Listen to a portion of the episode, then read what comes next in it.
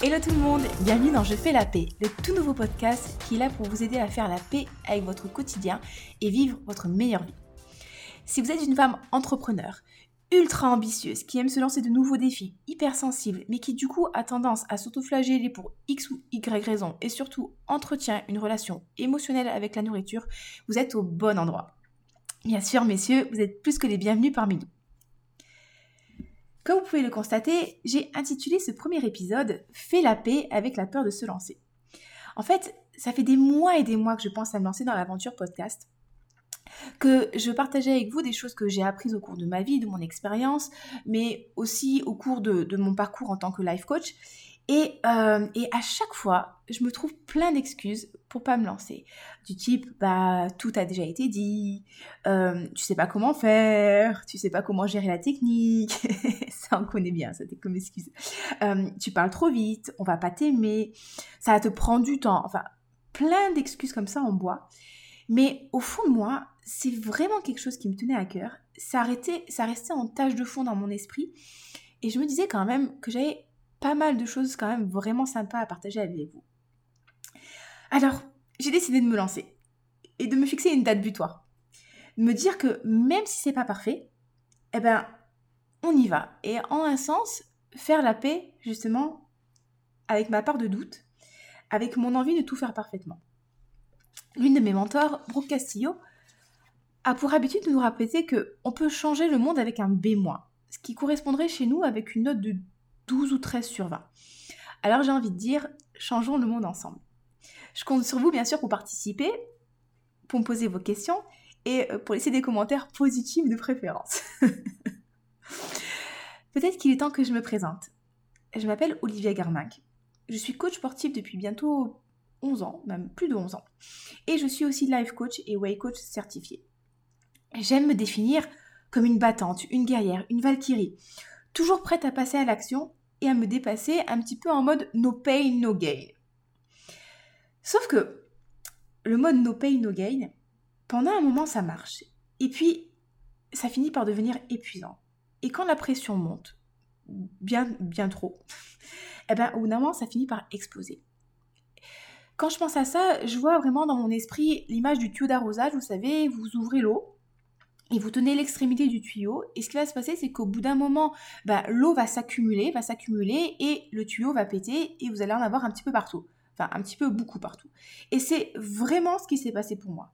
Quand ça a explosé, ça a été l'épuisement total. Plus d'énergie, l'envie de rien faire. Une hypersensibilité qui été encore plus accrue et surtout l'envie de partir loin de tout. Mais vraiment, genre en mode foutez-moi la paix, laissez-moi tranquille. Donc, loin du chéri, loin des animaux, loin du travail, loin de ma vie, juste pour pouvoir souffler. Rétrospectivement, je ne sais pas si ça a été un burn-out. Mais en tout cas, pour moi, ça a été vraiment l'occasion de me mettre sur pause et de commencer à me poser les bonnes questions pour pouvoir prendre du recul sur mon comportement et leurs origines. Quand j'y pense, j'ai une histoire qui est atypique, mais finalement pas tant que ça aussi loin que je me souvienne, j'ai toujours été une petite fille euh, marrante, rigolote, pleine de vie. Je croquais la vie à pleines dents et j'ai envie de dire dans tous les sens du terme. J'étais un petit peu plus costaud que les autres filles de mon âge et à tel point que mes, que mes collègues, mes copains me montraient des gros rochers pour voir si j'étais capable de les soulever. à côté de ça, j'avais vraiment une relation extrêmement fusionnelle avec mon papa. Mon enfance se passe très bien. J'étais très heureuse puis arrive la période de l'adolescence et toutes les questions et les remises en question sur l'apparence physique. Je commence à développer des complexes sur mon poids, sur mon corps et notamment sur la taille de mes cuisses.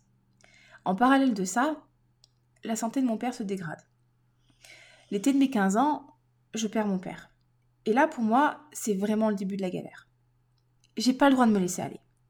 J'ai pas le droit de me laisser abattre. Ma mère, elle, toute seule, doit faire face à une situation qui est complètement inédite pour elle.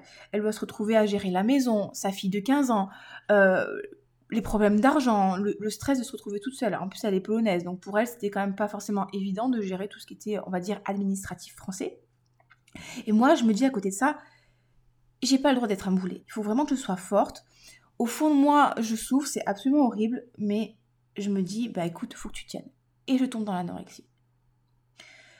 plus je perdais des kilos, plus on me faisait des compliments. Et quand j'y pense, et je me trouve que c'est absolument fou quand même, parce que j'étais malade physiquement, j'étais malade mentalement, ça n'allait pas bien, et tout le monde me disait ouais c'est bien Olivia, continue, oh là là mais quelle volonté, euh, c'est incroyable, tu es magnifique, et je trouve ça absolument fou en fait qu'on juge de la santé d'une personne sur son physique. Si elle est mince, elle est en bonne santé. Si elle a des kilos en trop ou du surpoids ou obèse, elle est en mauvaise santé, alors qu'on ne prend pas du tout en compte tout ce qui est santé mentale. Malheureusement, à cette époque-là, j'ai pas été prise en charge par un psychologue. J'arrive à m'en sortir toute seule, mais du coup, je tombe dans l'écueil inverse, la boulimie. Et là, c'était parti pour 17 ans de galère avec la nourriture. Bien entendu, au fur et à mesure, je reprends du poids. Et là, bah, à nouveau, j'ai droit aux petites réflexions. Hein. Euh, oh là là, Olivia, t'as repris du poids, une jeune fille, ça doit être mince, blablabla. Et donc, pour perdre ce poids, je tente plein de régimes différents. Alors, je teste le Weight Watcher, l'hyperprotéiné, les sachets, le Ducan, la soupe aux choux, euh, l'hypocalorique, euh, les régimes qu'on voit dans les magazines, bien sûr.